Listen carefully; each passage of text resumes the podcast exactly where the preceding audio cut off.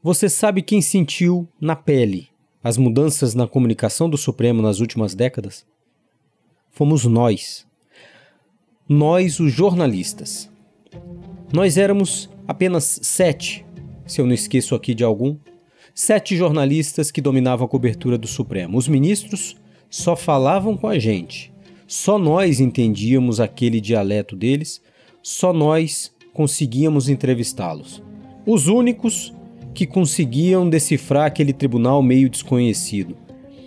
E quem tentasse entrar naquele terreno minado corria o risco de dar um vexame. Deixa eu te contar uma história. Teve uma vez que tinha uma coletiva enorme e era o Brindeiro na época, era procurador-geral da República, ele estava falando no Supremo. Essa é a Carolina Brígido que começou a cobrir o Supremo pelo Globo no início dos anos 2000. E ele estava falando sobre ações de controle difuso. E aí ele falou, porque o controle difuso, controle difuso, controle difuso. Aí tá, ele deu uma pausa, uma repórter virou e perguntou: o senhor tem falado aí desse controle difuso? Eu queria saber de qual fuso que o senhor está falando. E aí, na hora, assim, todo mundo morreu de rir. Aí a gente falou: não, deixa, depois eu te explico qual é esse fuso e tal. Então, assim, como que um ministro vai falar de uma ação de controle difuso se a pessoa não sabe o que é um controle difuso? Então, muitas vezes, os ministros não conseguem falar em português direto para quem não é, é, afeito aos termos jurídicos. Então ele fica assim mais inseguro de poder falar com uma pessoa que não sabe, por exemplo, os termos jurídicos que ele está usando. Isso para nós era uma tranquilidade. Ninguém de fora queria cobrir o tribunal e por isso nós não tínhamos lá grande concorrência. E os ministros nos viam quase como peças do tribunal tão acostumados que já estavam conosco e nós tão ciosos dessa relação de confiança? Os ministros não falavam com facilidade com outros repórteres, porque eu, eu tenho a impressão que não falavam. Essa é a Silvana de Freitas, que começou a cobrir o Supremo na década de 90 pela Folha de São Paulo. Por quê? Uhum. Porque gente, os setoristas passaram a fazer parte da cena ali do, do tribunal, do plenário, cruzavam com os ministros nos corredores. Naquela época não havia ainda o, os dois anexos, é, então era muito era muito fácil encontrar um ministro tirando um extrato num terminal, é, como é fala, de autoatendimento de banco, no corredor ou na barbearia, enfim era o tribunal era muito muito pequeno e esse contato então eles eles passaram a confiar na gente e a gente sabia dessa responsabilidade que a gente tinha é, de ser de permanecer digno daquela confiança. Então acho que eles tinham a dificuldade de de se abrir para outras pessoas que não compunham aquela aquela cena do dia a dia né? Mas havia uma outra razão para isso. O tribunal geralmente era uma pasmaceira. Havia semanas em que nada de interessante acontecia. Enquanto isso, os nossos colegas que cobriam política, economia, os colunistas dos jornais davam as manchetes. E nós ficávamos lá, no pé da última página do jornal. Nossa, para te falar a verdade, eu não estou conseguindo lembrar de matérias que a gente é, fazia no Supremo é, sobre decisões agora. Impressionante. Aqui, a Filó, ou Maria Filomena da Paixão, a primeira produtora de uma TV a acompanhar o dia a dia do Supremo. Eu tô achando que logo no início era muito raro a gente fazer matérias de decisões do Supremo. Talvez fosse só uma nota coberta, alguma coisa assim, né? E olhe lá, né? Tô, olha, sinceramente, eu não estou conseguindo me lembrar no início, bem no início, logo que eu cheguei, eu não estou conseguindo lembrar de matérias mesmo, assim, sabe? De reportagens. Sei. É, eu acho que naquela época o Supremo, ele não. É, ele, ele não, não, assim, a gente não tinha é, coberturas assim de interesse muito grande da mídia Nesse ambiente seguro, de descrição, tranquilo, nós tínhamos que procurar alguns passatempos. Eu estava tentando lembrar o seguinte dos nossos tempos de cobertura. O uhum. que, que a gente ficava fazendo na sexta-feira e nos recessos? é, era É, eram dias muito específicos, né? Porque realmente depende Sem da época. formalidade, o que, que a gente fazia? Nada. A gente jogava videogame em alguns momentos, né? Tinha gente tinha um joguinho de, de esquibunda que quando não tinha nada para fazer a gente ficava jogando um contra o outro. Não era esquibunda, era trenó, cara. Trenó, trenó era. Esse aqui é o meu sócio, Felipe Seligman, que era o meu concorrente direto na cobertura do Supremo. Ele, naquela época, cobria o STF pela Folha de São Paulo e eu cobria pelo jornal Estado de São Paulo. E é, era engraçado porque em algum momento a gente começou a ficar no top 10 do ranking total daquele jogo. né? E tinha dias que a gente tava lá. Primeiro tempo era o seu, segundo era o meu. E não fomos nós que inventamos essas disputas, não. Nós éramos da nova geração dos setoristas, mas a velha guarda também tinha lá suas disputas. Nessa época não tinha nem TV Justiça para guiar a gente. Eram umas caixinhas de som com sistema interno de áudio do tribunal que vinha o áudio do plenário. Então a gente precisava saber exatamente a voz de todos os ministros, né, para saber quem é que estava falando. E, e aí se tinha, aí vinha assim aquelas centenas de habeas corpus de pessoas que você nunca ouviu falar, e a gente ficava meio que dormindo. Ah, nessa época tinha um campeonato de palavra cruzada no comitê de imprensa, para você ter uma ideia da falta de demanda. A gente ficava, eu, Luiz Orlando, é, Filomena, Silvana e Mariângela jogando palavra cruzada, enquanto não aparecia um processo importante. A hora que aparecia, a gente, ah, meu Deus, tem um processo importante, saía correndo, descia no plenário para poder acompanhar. Mas isso acontecia, sei lá, uma vez por mês, sabe? Era muito raro. Mas isso foi progressivamente mudando. Essa tranquilidade foi aos poucos desaparecendo. E um dos responsáveis por nos tirar desse oásis foi o ministro Marco Aurélio. Por quê? Porque qualquer jornalista da cidade tinha o celular do ministro Marco Aurélio, cujo toque, sempre em alto e em bom som, infelizmente era.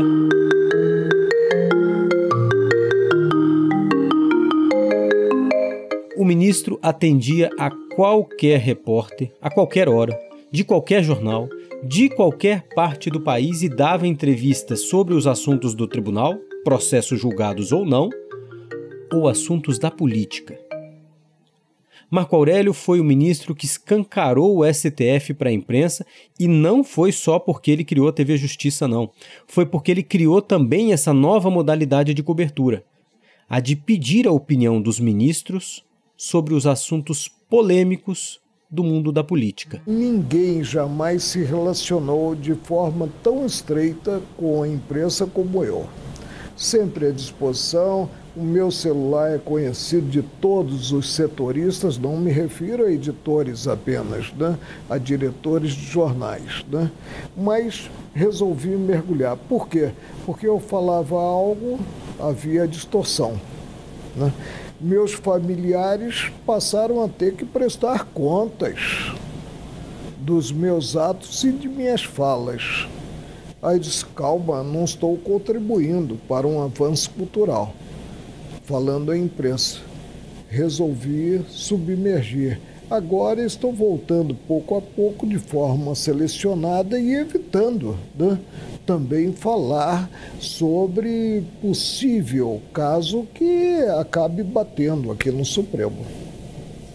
Agora nós prestamos contas aos cidadãos. E às vezes a forma de prestarmos contas de uma ó, também de por um meio mais evidente é falando à imprensa. Como era raro um ministro do Supremo falar sobre esses temas, qualquer pio de algum daqueles juízes podia virar manchete de jornal. Essa era uma realidade no passado inimaginável. Os jornalistas do passado não se atreviam a esse tipo de pergunta, porque sabiam que elas ficariam sem resposta. Era assim lá pelo início da década de 90, como nos conta aqui a Laírce de Lima, que foi repórter do Supremo no início da década de 90 e depois foi trabalhar na comunicação do tribunal. O ministro Paulo Grossar muitas vezes descia naquele elevador. É, a, é, difícil explicar a sala que a gente ocupava. A gente ocupava uma sala no térreo do anexo 1. Onde é o que... serviço médico hoje? Não, que o serviço médico agora é você virando para a direita, né? Aham. Mas você virando para a esquerda, você entra para aquele complexozinho ali da TV Justiça, Rádio Justiça. Era uma salinha que ficava bem próximo aqui das, das catracas Aham. eletrônicas. É, a, a primeira, de frente para aquele elevador que é mais ou menos um elevador de serviço, parece, agora. Sei, sei, sei. Então a porta daquele elevador dava para a porta da nossa sala. E, e, assim, não era raro. A porta do elevador abria e o ministro Paulo Brossard está dentro do elevador. Aí a gente chamava, ministro, por favor, venha conversar com a gente. E ele explicava também muitas coisas. é, mas sempre com essa dificuldade de a gente conseguir uma, uma aspa, sabe? Uma fala em um. Sei. Mas a gente respeitava porque nós éramos setoristas, precisávamos daquele contato, por menor que fosse, né? Com Marco Aurélio, abria-se a temporada de caça às aspas de ministros do Supremo. É melhor invocar o delírio de silêncio, presidente. É melhor. Teremos essa semana no TSE aquelas resoluções, pode ter aquela resolução sobre financiamento, deve, ter, deve ser discutida essa É uma das questões que está, né? Bom, parece que hoje sai o projeto, né? Sai, sai. Essa nova fase da cobertura é uma face distinta da hiperindividualização do tribunal. As liminares, dadas individualmente pelos ministros, já fragmentavam o Supremo diante da opinião pública, e nós já falamos disso aqui num dos episódios do Paredição de Vidro. Os jornais já não falavam mais que o Supremo decidiu isso ou aquilo. Diziam que o ministro tal decidiu isso ou aquilo. E agora, com eles, ministros, dispostos a falar sobre os mais diferentes assuntos, nós passamos a ter alguns comentaristas dentro do tribunal. E tudo o que eles falassem poderia ser noticiado, mesmo que não fosse notícia. Quer ver um exemplo? Quantas vezes você não leu uma matéria que dizia o seguinte: o ministro X diz que a lei aprovada no Congresso Nacional poderá ser contestada no Supremo. Certamente várias vezes você se deparou com um texto assim e eu te pergunto: você sabe por quê?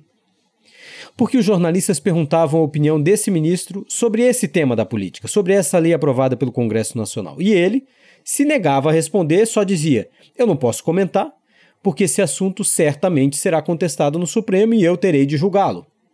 Pronto. O jornalista mais apressado já tinha o seu título e o jornal reservava seu espacinho para uma nova manchete. E claro, o Supremo, que só aparecia nos jornais pelas suas decisões, agora também ia aparecer pelas suas mais distintas, controversas e antecipadas opiniões. Mas tudo bem. Com o tempo a gente vai se acostumando a qualquer tipo de cobertura, vai se adaptando a esse novo cenário. Nem é tão difícil assim lidar com esse jornalismo que a gente chama de declaratório. O problema só é que ele é meio raso. Agora, quando a gente já se acostumava com essa nova modalidade de cobertura, aí aconteceu uma outra mudança, essa sim, bem mais difícil de lidar e mais radical. O jornalista antes cobria os julgamentos do Supremo, do plenário ou das turmas. Depois, ele passou a cobrir os julgamentos e as decisões individuais. E depois, os julgamentos, as decisões individuais, as opiniões e declarações dos ministros. Mas e os processos? Os jornalistas não cobriam os processos? Não. E uma das razões simples é: nós não tínhamos acesso aos processos. Os casos eram em papel naquele tempo e ficavam lá nos gabinetes dos ministros. Era uma dificuldade para consultá-los e era muito esforço gasto para pouco resultado. Mas tinham algumas informações mais fáceis e mais acessíveis dos processos que nós não olhávamos.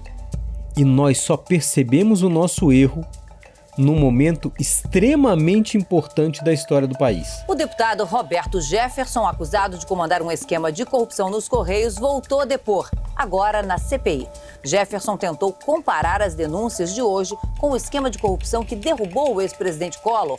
O deputado apareceu com um olho roxo e um hematoma que teriam sido provocados pela queda de um armário em casa. Ele reafirmou as denúncias contra o PT e se disse vítima do serviço secreto do governo. A CPI dos Correios, que investigou o esquema do mensalão, havia chegado ao seu final. O senador Delcídio do Amaral, presidente da Comissão Parlamentar de Inquérito, e o relator, deputado Osmar Serralho, foram à Procuradoria-Geral da República entregar os três volumes de papel do relatório final da comissão.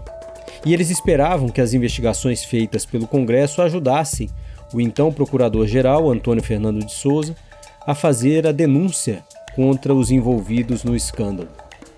Mas, para surpresa de todos, jornalistas e cúpula da CPI, o PGR avisou que já havia denunciado 40 pessoas por envolvimento no esquema. E ninguém tinha percebido. Aquela era a notícia porque todos nós esperávamos há meses. E vejam só, a informação estava disponível no site do Supremo. Se nós tivéssemos consultado só as informações sobre o andamento do inquérito, nós teríamos visto que o procurador tinha denunciado 40 pessoas por envolvimento no grande esquema de corrupção do governo Lula. Bastavam alguns cliques. Mas, como a gente não acompanhava os processos, ninguém viu o fato mais importante do ano ali, disponível para qualquer um. A nossa sorte é que os nossos chefes nunca souberam disso. A partir daquele momento, nós tivemos de passar a acompanhar a vida do processo. Petições, prazos, manifestações, despachos. Não eram mais apenas as decisões, os julgamentos, as declarações que eram notícia, mas o passo a passo de centenas ou milhares de ações diretas de inconstitucionalidade, recursos extraordinários, arguições de descumprimento de preceito fundamental, inquéritos, ações penais, tudo isso passou a ser notícia. Agora a gente vai falar de um outro processo de cassação, esse do deputado afastado Eduardo Cunha, do PMDB do Rio. O ministro Luiz Roberto Barroso, do Supremo Tribunal Federal, deu prazo de três dias para que a Câmara dos Deputados se manifeste sobre o pedido de Cunha. Ele e aí, sabe aquela vida tranquila do passado? Ela já não existia mais. Durante a Lava Jato, os jornalistas se viam obrigados a vasculhar o sistema informatizado de processos do Supremo de madrugada para ver a atualização dos inquéritos e depois acordar às 6 horas da manhã para ver na porta de qual político a Polícia Federal estava batendo. A cobertura virou frenética, instantânea, meio sem controle. Cada repórter tinha uma planilha de Excel de processos importantes. E nós aqui no Jota construímos até um robô para atualizar a informação de cada processo, porque era humanamente impossível acompanhar tantos casos de uma vez. E cada nova informação de cada um desses casos podia virar uma matéria. Nós já não tínhamos mais um fato do dia do Supremo. Nós tínhamos dezenas. E novamente, alguns deles nem tão fatos assim. Enquanto isso, o ministro Ricardo Lewandowski, do Supremo Tribunal Federal, deu prazo de cinco dias para que a Presidência da República e o Ministério da Saúde prestem informações sobre a divulgação de cronograma. A ministra Rosa Weber, do Supremo Tribunal Federal, notificou a, a presidente. volta agora a Brasília, porque o ministro Edson Fachin, do Supremo Tribunal Federal, notificou a Polícia Federal. O ministro para... Celso de Mello, do Supremo Tribunal Federal, decidiu solicitar informações ao presidente a Advocacia Geral da União aguarda ser notificada para preparar a manifestação dentro do prazo. Bom, agora as manchetes dos jornais também eram nossas. Não eram mais o espaço reservado para os repórteres de economia e de política. Mas tudo tem o seu preço. Os figurões da imprensa, os colunistas que antes desprezavam o Supremo, passaram a ver o tribunal como um ótimo lugar para buscar informações exclusivas, bastidores. Alguns ministros se valeram dessa nova curiosidade, desse novo público. E nós perdemos a nossa tranquilidade, que nos dava mais tempo para digerir, entrevistar os ministros, apurar tendências de julgamento, avaliar os movimentos internos. O cenário mais global do Supremo, o olhar mais de conjuntura, mais amplo, foi trocado pela visão micro de cada pequena decisão em cada unidade de processo, de cada bastidor que mostrasse o tribunal pela perspectiva mais mundana, mais do conflito, mais da política. Nós passamos na metáfora batida a olhar a árvore e esquecemos que ela fazia parte de uma floresta. Na soma dessas mudanças, eu que cubro o Supremo há alguns anos, arrisco um palpite. Hoje a imprensa parece mais cobrir a política no Supremo a partir das declarações e informações interessadas de alguns ministros e menos o Supremo como instituição. A cobertura do tribunal, os argumentos jurídicos, as teses, tudo isso meio que foi ficando de lado. E isso nos leva a uma última pergunta. Nos episódios anteriores, nós falamos das mudanças e das responsabilidades do tribunal pela sua imagem. A imagem de um tribunal popular, mas contestado, mais conhecido, mas igualmente mais atacado. E a imprensa? Qual é a imagem que nós, os jornalistas, passamos do STF para a sociedade? Qual é a nossa parcela de responsabilidade por essa imagem que você tem hoje do Supremo?